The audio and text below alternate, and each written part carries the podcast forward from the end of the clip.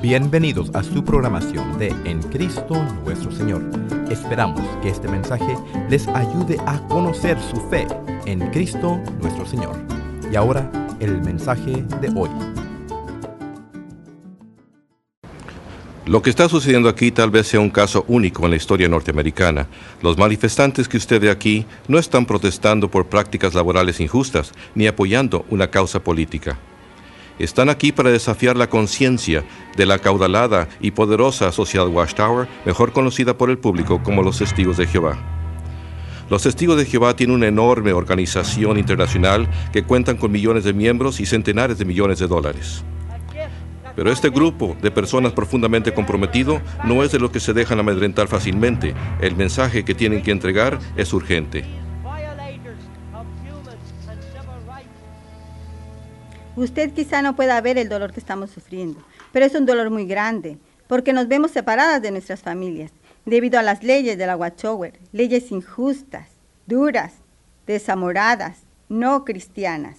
La organización se ha puesto a sí misma en el lugar que corresponde a Jesucristo, y eso es algo que la Biblia no enseña. La razón por la cual estamos aquí hoy es para llamar la atención sobre un profeta falso de los que Jesús nos advirtió. Nos han mentido, nos han engañado y tenemos los documentos para probarlo.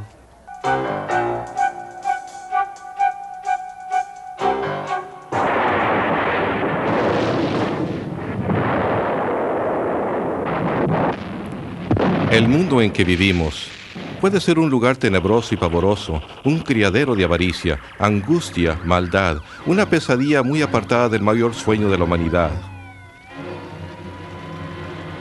El paraíso. De seguro que a todos nos emociona la perspectiva de sobrevivir el fin de este mundo inicuo y entrar con vida en el nuevo orden justo de Dios. Qué magnífico futuro nos espera. Esa confiada declaración rebosante de esperanza se ha tomado de la publicación de la Watchtower, usted puede vivir para siempre en el paraíso en la tierra. Es esta promesa lo que atrae al recién convertido a hacerse testigo de Jehová. Lo que me atrajo a mí a la sociedad Watchtower fue su enseñanza de que el Armagedón está tan cerca que los que están vivos ahora nunca tendrían que morir, sino que continuarían viviendo para siempre. Me parece que una de las cosas que más atrae a la gente es que se nos enseñó que podíamos vivir para siempre en la tierra y que habría paz, perfecta paz, entre hombres y animales. Los niñitos podrían jugar con los animales y no habría ningún daño ni mal en toda la tierra. Los testigos de Jehová vinieron a visitarme con un mensaje positivo, que yo creía que venía de la Biblia. Dios tenía un plan y propósito para Martin Merriman y eso era lo que yo quería, agradar a Dios. Martin Merriman no es un caso único entre los testigos de Jehová. Las estadísticas muestran que durante el periodo de 22 años, entre 1963 y 1985, la organización de los testigos de Jehová creció de un millón a tres millones de miembros. Un vocero de los testigos de Jehová, Eugene Mortensen, Actualmente el crecimiento que están experimentando los testigos de Jehová es algo fenomenal. Por ejemplo, durante el año pasado tuvimos un aumento mundial de 6.8%. Todo comenzó en Pennsylvania a fines de los años 1800, cuando Charles Taze Russell llegó a estar bajo la influencia de un predicador del segundo advenimiento.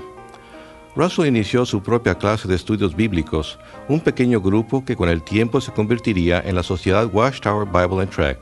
Copiando directamente de las especulaciones proféticas de Nelson Barber, un adventista neoyorquino, Russell afirmó que en 1799 el mundo había entrado en el tiempo del fin, que en 1874 Jesucristo había regresado invisiblemente y que en el año 1914 el mundo había llegado a su fin.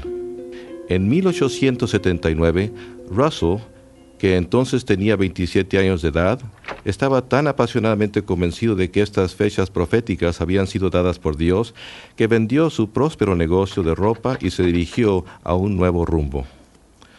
Con muy poca experiencia y conocimientos teológicos, comenzó a imprimir la revista La Torre del Vigía de Sión y Heraldo de la Presencia de Cristo, conocida hoy como la Atalaya. Esta publicación que ha crecido de una impresión inicial de 6.000 ejemplares a mucho más de 288 millones de ejemplares al año, imponen todas las doctrinas principales de los testigos de Jehová. Durante su vida, Russell escribió una vasta cantidad de literatura, incluso una serie de tomos intitulados Estudios en las Escrituras. Según Russell, nadie podía entender la Biblia sin la ayuda de estos libros, y el leer la Biblia por sí sola conduciría a la oscuridad espiritual. Una de las enseñanzas de Russell era que la gran pirámide de Egipto había sido diseñada y colocada en su lugar por Dios como un segundo testigo a la par de la Biblia. La Gran Pirámide serviría como instrumento para revelar su gran plan de las edades a la humanidad.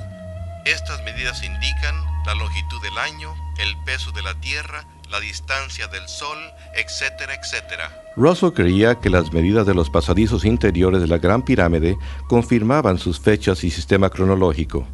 Según Russell, los pasadizos verificaban que el 1914 marcaría el año en que el mundo terminaría.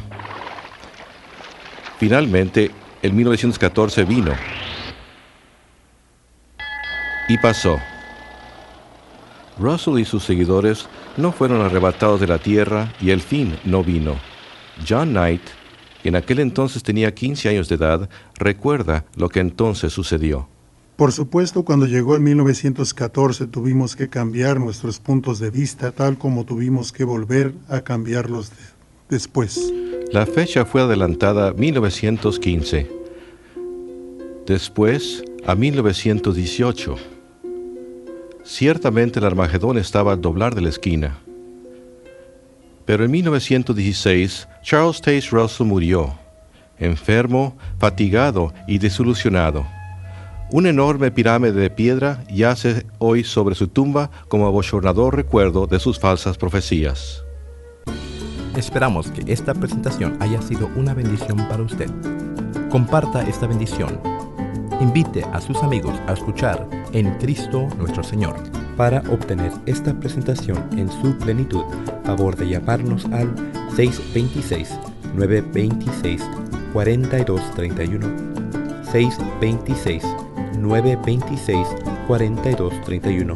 O puede dejar su comentario a ecns arroba podomatic.com. Esto es ecns arroba p o d o m a t i c.com. Hasta la próxima y recuerden, conozcan su fe en Cristo nuestro Señor.